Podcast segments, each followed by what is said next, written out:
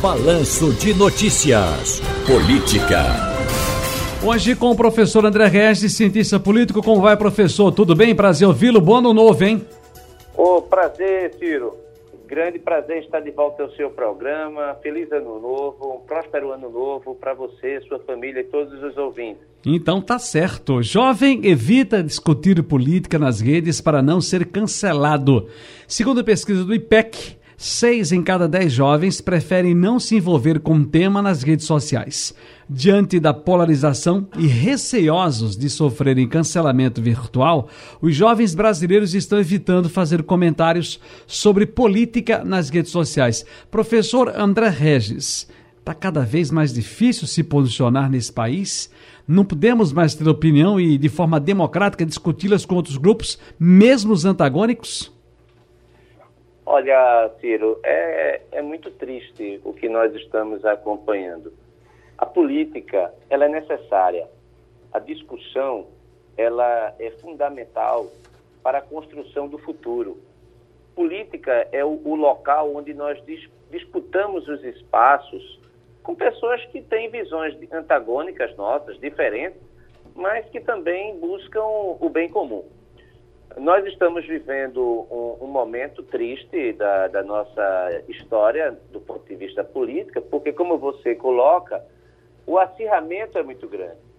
O, os lados opostos, é, eles atacam ah, como se fossem inimigos e não adversários.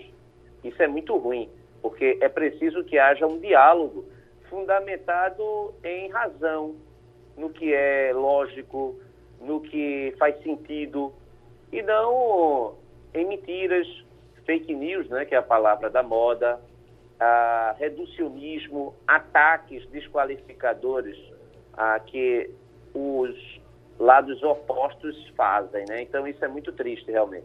Veja bem, eu lembro muito, muito de, uma, de um momento é, que o nosso querido mestre, né, é, é, Inaldo Sampaio, saudoso Inaldo Sampaio, falava o seguinte: olha, às vezes ontem a gente encontrava para ele, músico tocando, a gente encontrava nos eventos políticos, ele dizia, olha, presta atenção, as pessoas discutem muito essa questão da nossa, da nossa fala, né? Da, da, dos nossos escritos, da, das nossas posições. É preciso entender que não há opinião, opinião imparcial. Toda opinião tem uma, tem uma parcialidade do ponto de vista de um lado, de entender o que, o que você entende como certo, como correto, para ser colocado no debate, gente. Não é para você chegar já cancelando, olha, fulano pensa assim, quero nem conversa com ele. Então não há debate, não há, não há mão dupla, né, professor André Regis? Olha, fico feliz em você lembrar Inaldo Sampaio, né, um grande jornalista, alguém que, que fez escola. Eu, eu era fã de Inaldo, é, ficava muito feliz todas as vezes que conversávamos. Ele, vez por outra, me dava inclusive a honra ah, de me prestigiar nas suas colunas. Então, ah, fico muito contente da gente até falar aqui, lembrando um jornalista competente e que tinha a virtude de ouvir os lados opostos, de abrir o espaço para o debate, o diálogo. Então, é, é preciso, inclusive, que a imprensa, Ciro, cumpra esse papel também, não é que Inaldo, de forma maestral, ele fazia. Então, isso é, é absolutamente necessário. As partes precisam entender disso que existe espaço para o, o, o convencimento, ninguém deve ser colocado como o dono ah, da verdade.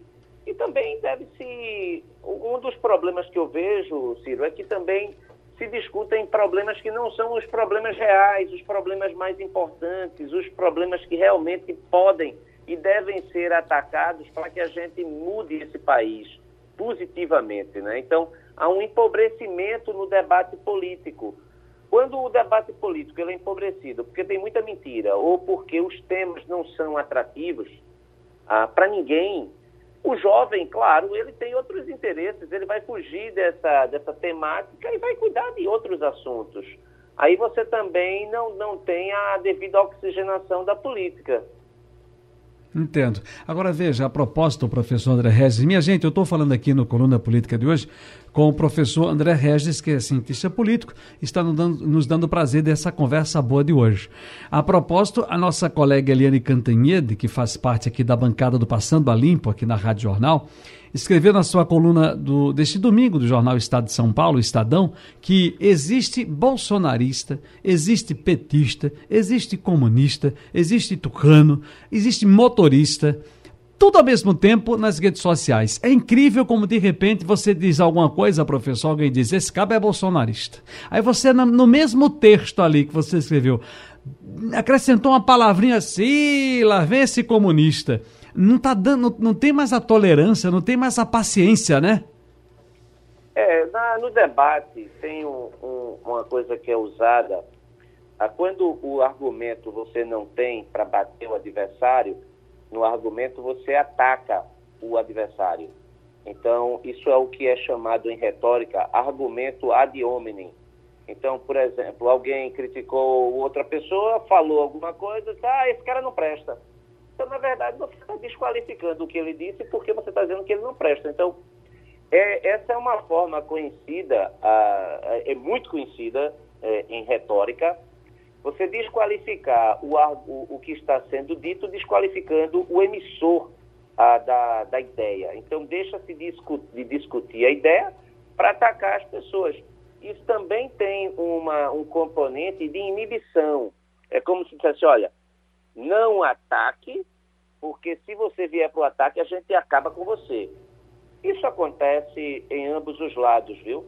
Ah, é, eu faço parte de diversos grupos de WhatsApp ah, e, e, eu posso confessar para você, Ciro, que é, muito chato até aqueles grupos que é, são pessoas que vivem postando coisas é, que são agressivas, coisas agressivas, é, que não respeitam ninguém, e isso a gente vê tanto do pessoal que apoia o presidente, como o pessoal que apoia o ex-presidente Lula, por exemplo. E cada um diz que o culpado é o outro, quando, na verdade, ambos estão errados. Ou seja, a gente tem que ter um espaço para dizer, olha, o presidente errou mesmo, ou acertou. Não, pode ter acertado uma coisa, errado noutra, ou o que foi que ele errou. Então, você discutir o que ele errou. E da mesma forma que a reduzir, que todo mundo é, não presta, todo mundo é ladrão, todo mundo é, é bandido, então é preciso que haja o, um ambiente propício. Eu, eu, eu me ocupo muito da, da juventude, sabe? Porque como professor, sou professor da Universidade Federal de Pernambuco há muitos anos. Ah, estou no, no, ensino superior desde 1996, então tenho uma longa estrada. O que eu percebo, Ciro, é que o, o, os estudantes eles não têm nenhum interesse de uma forma geral, em participação da política.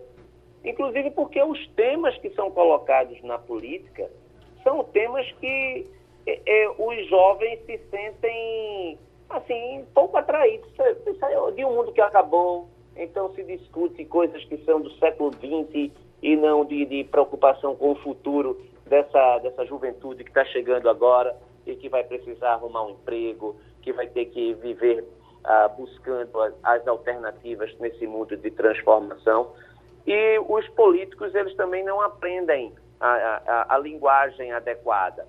E aí fica um discurso fechado, um discurso muitas vezes de familismo, fulano que é filho de cicrano e que e aí você tem a, a, discussão de quem vai ser o próximo candidato a prefeito, a governador, aí acaba a eleição de governador, começa quem vai ser o candidato a prefeito, quem são os candidatos, quem está se alinhando a quem isso não interessa à, à juventude. A juventude quer saber de propostas, o que é que vai acontecer, o que é, o que é que vai, quais são as políticas que vão gerar empregos, como é que é, nós podemos inserir o Brasil no mundo é, de, de, aproximação, de globalização. Então, mas a, a, a, política também é empobrecida. Então, o contexto todo faz com que haja esse afastamento, agressividade, é, temas que não são os melhores temas, o tratamento, muitas vezes, a, a imprensa cai, é, jornalistas, aí você falou da questão da, de, Inaldo Sampaio, quando ele disse que é, ninguém é neutro, na verdade.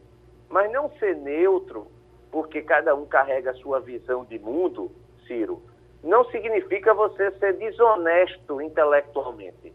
O desonesto intele intelectualmente é aquele que, por não ser neutro, só seleciona o que vai dizer com o propósito de ter um ganho político. Deixa eu então, começar aqui, inclusive, abrindo já essa discussão boa para a gente, até por conta do tempo, professor. É sempre um prazer ouvi-lo. E o senhor sabe que às vezes a gente eh, termina o programa, começa, termina o programa hoje, por exemplo, como judeu, e amanhã eu termino como palestino. É sempre assim aqui, né? O cada uhum. dia que você vem numa máxima, alguém termina achando você, pensando que você está de um lado ou de outro. Assim como tem é. ouvintes que já começam a se posicionar também, porque sabemos que o senhor teve uma vida, uma, uma, uma, uma carreira política, né, que o senhor cumpriu aí como mandato, é, é, com mandato na Câmara de Vereadores. E é preciso que as pessoas abram a mente, porque é exatamente isso que eu estou tratando aqui.